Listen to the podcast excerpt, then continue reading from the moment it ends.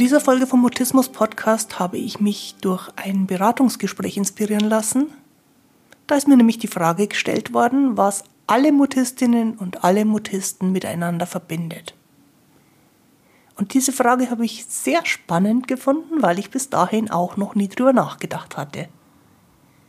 Was ist also die Gemeinsamkeit zwischen allen, die Mutismus haben? Ich bin Christine Winter und ich hatte selektiven Mutismus, bis ich Mitte 30 war. Heute unterstütze ich andere beim Mutismus verstehen, die Eltern, die Profihelfer und die erwachsenen Betroffenen. Mutismus bedeutet, dass Kommunikation nicht geht, obwohl du eigentlich schon sprechen kannst, aber je mehr du es willst, desto weniger geht es. Mutismus ist das medizinische Wort für psychisch bedingte Sprechblockaden.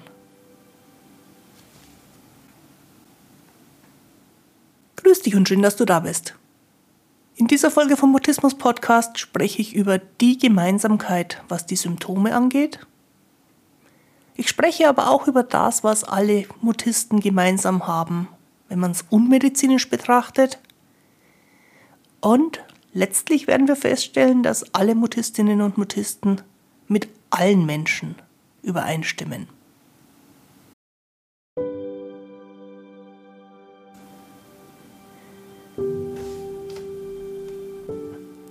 Bevor es losgeht, noch eine kleine Anmerkung zu den Podcast-Folgen. Die Veröffentlichungen sind in letzter Zeit ein wenig unregelmäßig geworden. Das tut mir leid. Da kommt manchmal das Leben dazwischen. Und vielleicht hast du öfter mal reingeschaut und es hat nichts Neues gegeben. Dann wäre eine Möglichkeit, wie du nichts verpasst, dass du den Podcast mit einer App abonnierst und dich dort benachrichtigen lässt, wenn es was Neues gibt. Es gibt aber zu diesem Podcast auch einen Newsletter und da kannst du unter anderem die aktuellen Podcast-Folgen, aber auch alles, was es sonst bei mir gerade Neues gibt, jeden Monat einmal direkt in dein E-Mail-Postfach kriegen. Trag dafür deine E-Mail-Adresse ein auf christinewinter.de-mutismus-podcast ganz unten auf der Seite. Jetzt geht's aber los. Lass uns über Sprechblockaden reden. Der Anstupser, der mich dazu gebracht hat, heute über dieses Thema zu sprechen, war ein Beratungsgespräch mit einer Mutter von einer Mutistin. Und nachdem wir lange über die ganz individuellen Probleme gesprochen hatten, kam dann zum Ende hin die Frage, was verbindet denn eigentlich alle Mutisten miteinander? Was haben die gemeinsam? Was ist... Ich glaube, die Frage war, was gilt für jeden, der Mutismus hat? Und ich musste einen Moment nachdenken, denn diese Frage hatte ich mir selber nie gestellt, so glaube ich. Das Erste, was natürlich auf der Hand liegt, ist, mit dem medizinischen Blick drauf zu schauen und zu schauen, was ist denn in der medizinischen Definition von Mutismus das, was für alle gelten muss. Und wir haben schon öfter hier darüber gesprochen, dass Mutismus ja eigentlich schon deswegen ein schwieriges Wort ist, weil es in der medizinischen Sprache mehrere Bedeutungen dafür gibt. Das Wort Mutismus alleine hat als Bedeutung, dass jemand nicht spricht, obwohl er sprechen könnte. Also ein Schweigen aus einer psychischen Ursache. Und was alle Menschen, die dieses Symptom Mutismus haben, verbindet, ist, dass sie aus einer psychischen Ursache heraus schweigen. Das ist so betrachtet alles.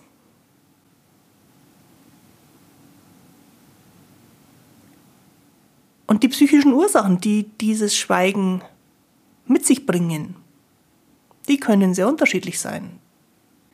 Das kann eine Überforderungserfahrung im Erwachsenenalter sein. Und jemand hört für eine Weile ganz oder in bestimmten Situationen das Sprechen auf, weil dieses psychische Trauma, diese Erfahrung von Hilflosigkeit etwas verändert hat.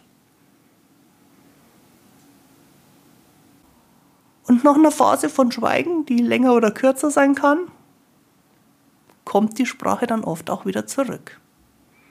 Manchmal ohne Hilfe, manchmal mit Hilfe von dem Therapeuten. Oder jemand im jugendlichen Alter, im Erwachsenenalter bekommt sehr schwere Depressionen. Auch da kann es sein, dass phasenweise ganz oder in bestimmten Situationen geschwiegen wird. Und auch das würde man als Symptom Mutismus nennen. Obwohl es natürlich von dem selektiven Mutismus, über den ich hier sehr viel spreche, was die sonstigen Zusammenhänge betrifft, sehr weit entfernt sein kann. Selektiver Mutismus ist auch eine von diesen Erkrankungen, die das Symptom Mutismus haben. Und es ist die einzige Erkrankung, die diesen Begriff auch im Namen der Erkrankung drin hat. Aber es ist eben, wie gesagt, nicht die einzige Erkrankung, die mit Schweigen einhergehen kann. Ich habe mich mal hingesetzt und überlegt, geschaut, im Diagnosekatalog nachgelesen, welche psychischen Erkrankungen das Symptom Mutismus mit sich bringen könnten. Und die Liste ist ziemlich lang geworden. Wenn wir aber ganz speziell auf den selektiven Mutismus schauen, dann ist auch da die eine Gemeinsamkeit, die alle Betroffenen haben, dass das Sprechen in mindestens einer Situation immer wieder nicht geht. Und ein zweites Merkmal, das mir wichtig erscheint in dem Zusammenhang, ist, dass das als Problem schon sehr früh in der Kindheit, im Grunde von Anfang an da war. Selbst wenn man es dann erst viel, viel später mit selektivem Mutismus, mit der psychischen Erkrankung verbindet. Wenn es nämlich nicht schon ganz früh im Leben mutistische Blockaden gegeben hat, dann ist die Wahrscheinlichkeit groß, dass es sich um eines von den vielen anderen Störungsbildern handelt, die eben auch mit Schweigen einhergehen können. So habe ich das auch im Beratungsgespräch formuliert und während ich das so erklärt habe, war mein Gefühl, dass das eine zu technische Antwort war. Die ist absolut korrekt. Die ist bezogen auf die gestellte Frage auch absolut vollständig. Aber es war vielleicht nicht das, worum es uns in diesem Moment, in diesem Gespräch gegangen ist. Da ging es um die unmedizinischere Betrachtung. Also, wenn man alle Mutisten, alle Mutistinnen anschaut, was haben die gemeinsam? Jenseits dessen, was man durch die Symptombrille betrachtet. Und was in meiner Beobachtung tatsächlich alle, mich eingeschlossen, verbindet, ist, dass das Nervensystem, also dieser Teil von uns Menschen, der sich von Denken und Willen und Überzeugungen nicht beeinflussen lässt, unter Stress entscheidet, dass Kommunikation oder Kontakt überhaupt jetzt gerade nicht dran ist.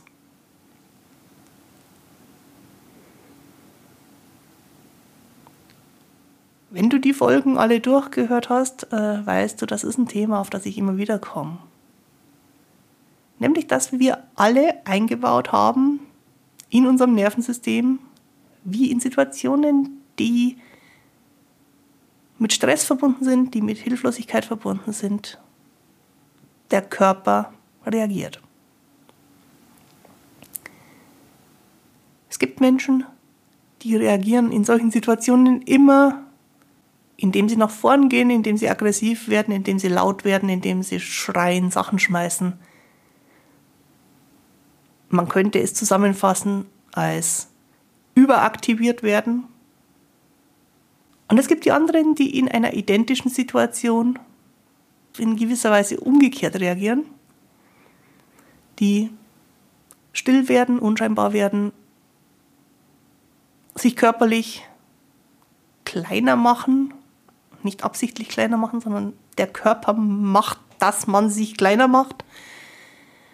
Der Körper macht, dass man weniger Ausstrahlung hat, weniger Energie nach außen gibt, der Körper macht einen stumm.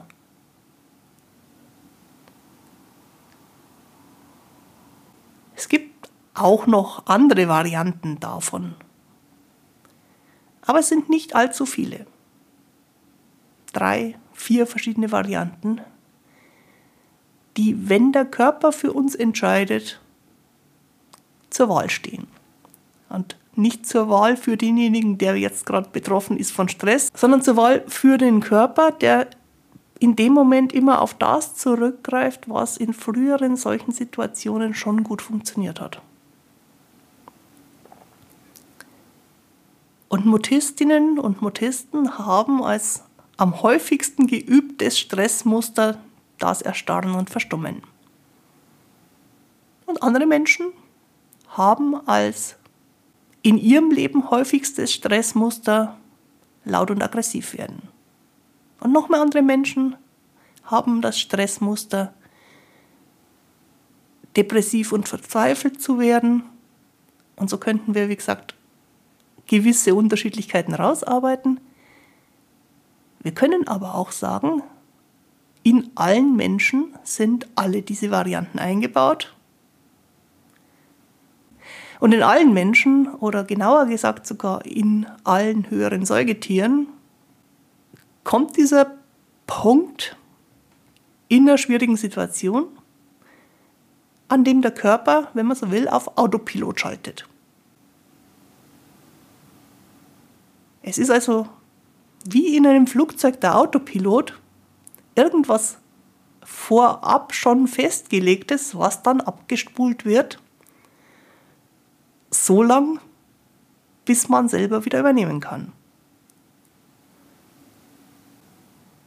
Und weil ja die Frage war, was haben alle Mutisten gemeinsam? Alle Mutisten haben in dieser Hinsicht gemeinsam, dass ihr Körper sehr früh im Leben sehr viel Erfahrung damit gemacht hat, dass man überleben kann, indem man starr und bei sich und damit auch ohne Kommunikation ist.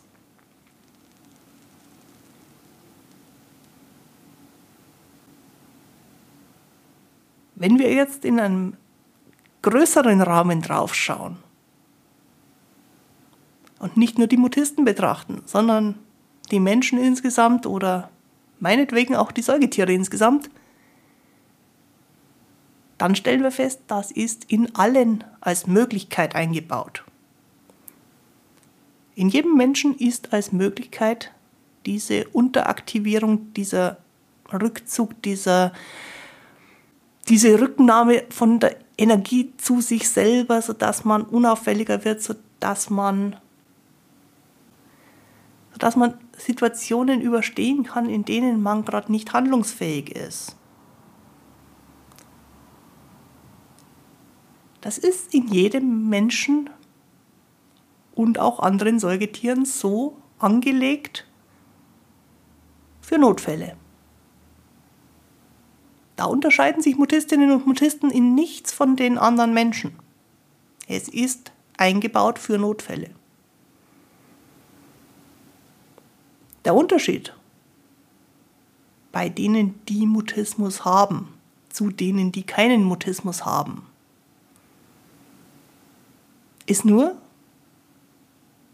dass Mutisten sehr viel häufiger in solche Notfälle geraten.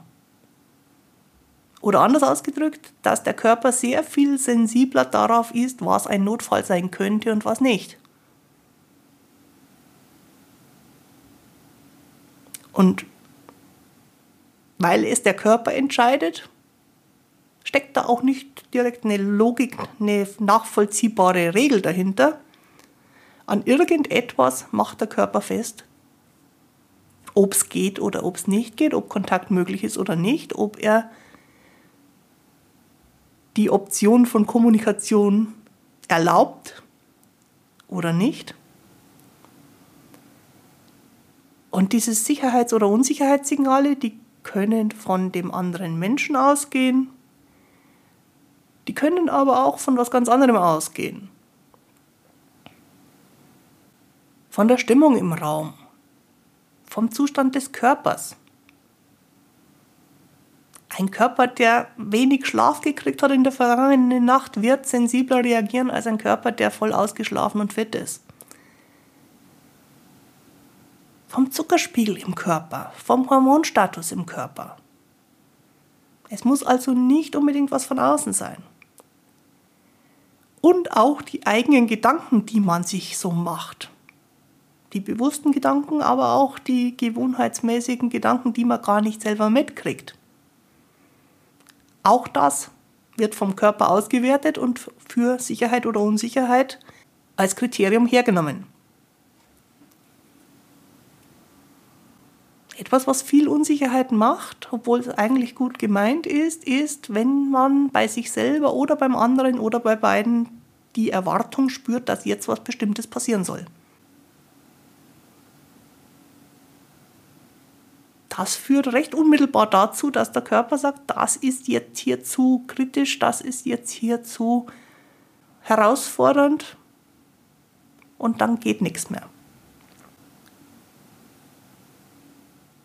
Und es kann sein, dass die exakt identische äußere und innere Situation beim nächsten Mal aus unerfindlichen Gründen anders bewertet wird und es keinen Grund gibt für eine Blockade und Kommunikation geht, Kontakt geht, man Spaß miteinander hat. Nicht die mutistische Version der Person, sondern die nicht mutistische Version der Person zum Vorschein kommt.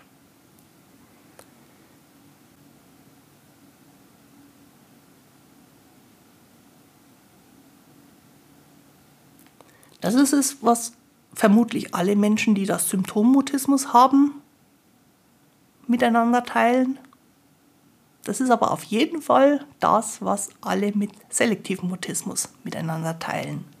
Denn beim selektiven Mutismus ist das charakteristische ja, dass es manchmal Situationen gibt, in denen Kommunikation nicht funktioniert und die restliche Zeit Situationen gibt, in denen es überhaupt keine Frage ist, ob Kommunikation funktioniert, weil sie einfach funktioniert.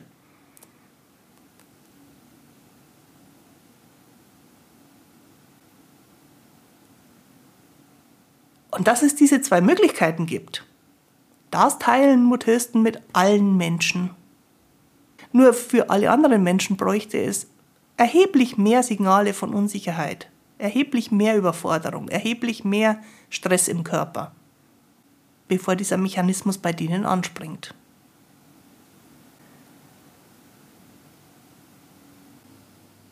Was wir vor allen Dingen nicht vergessen sollten, ist, dass auch das Normale, die normale Reaktionsfähigkeit, die normale Kommunikationsfähigkeit, das ganz normal sein in jedem Mutisten eingebaut ist.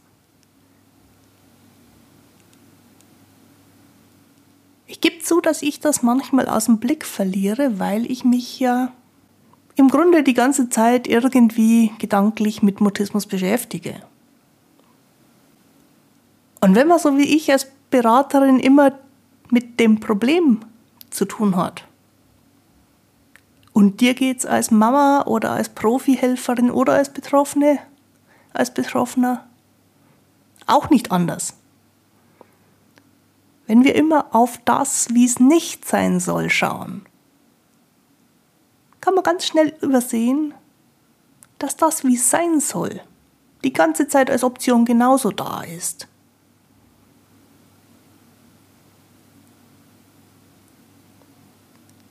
Mutisten, Mutistinnen sind ganz normale Menschen mit allen Special Effects, die Menschen nun mal haben. Mit der Fähigkeit zur Kommunikation und mit der Fähigkeit des Nervensystems, wenn die Situation sich unsicher anfühlt, wenn die Situation aus irgendeinem Grund aufs Nervensystem bedrohlich wirkt, die Kommunikation abzustellen.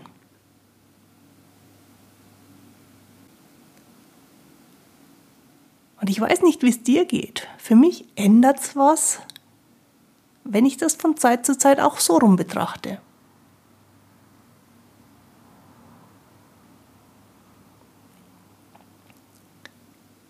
dass Kommunikation funktioniert, dass Mutisten sprechen können, dass Mutisten Kontakt hinkriegen, Freude daran haben, sich mit anderen austauschen, ist genauso normal, wie es normal ist, dass Kommunikation und Kontakt und Freude mit anderen nicht funktioniert, wenn die mutistische Blockade da ist. Wenn man nämlich auf diese Weise draufschaut, wird es relativ einfach zu erkennen, was das Ziel von Therapie ist, was das Ziel von Unterstützung jeder Art ist.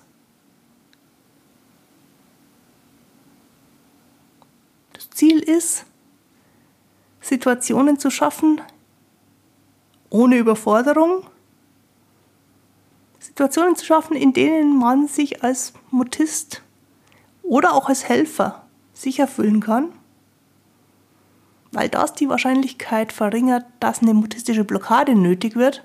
Und wenn keine mutistische Blockade nötig ist, dann ist der Mensch mit Mutismuserfahrung in dem Moment kein Mutist.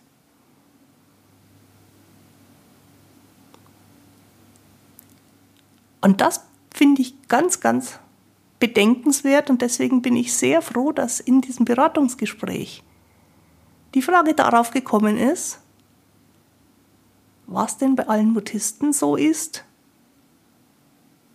und wir bei der Gelegenheit darauf gekommen sind, was denn bei allen Menschen so ist, wie eben auch bei Mutisten.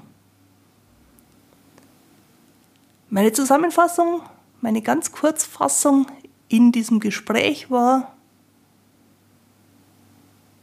Mutisten sind wie alle anderen Menschen auch, nur ihr Nervensystem, das ist wesentlich sensibler. Und deswegen reagiert das Nervensystem auf viel kleinere Unsicherheitssignale als bei anderen Menschen. Und das ist der ganze Unterschied.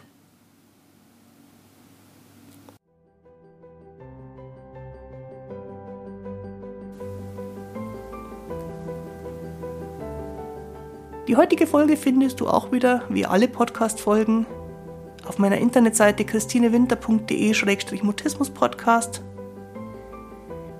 Und wenn du gerne mit mir gemeinsam das Thema der heutigen Folge oder irgendein anderes Thema rund um Mutismus vertiefen möchtest, schick mir eine Nachricht oder vereinbare einen Termin über meinen Online-Kalender auf der Webseite. Jetzt wünsche ich dir eine gute Zeit. Bis zum Wiederhören Tu dir gut, deine Christine Winter.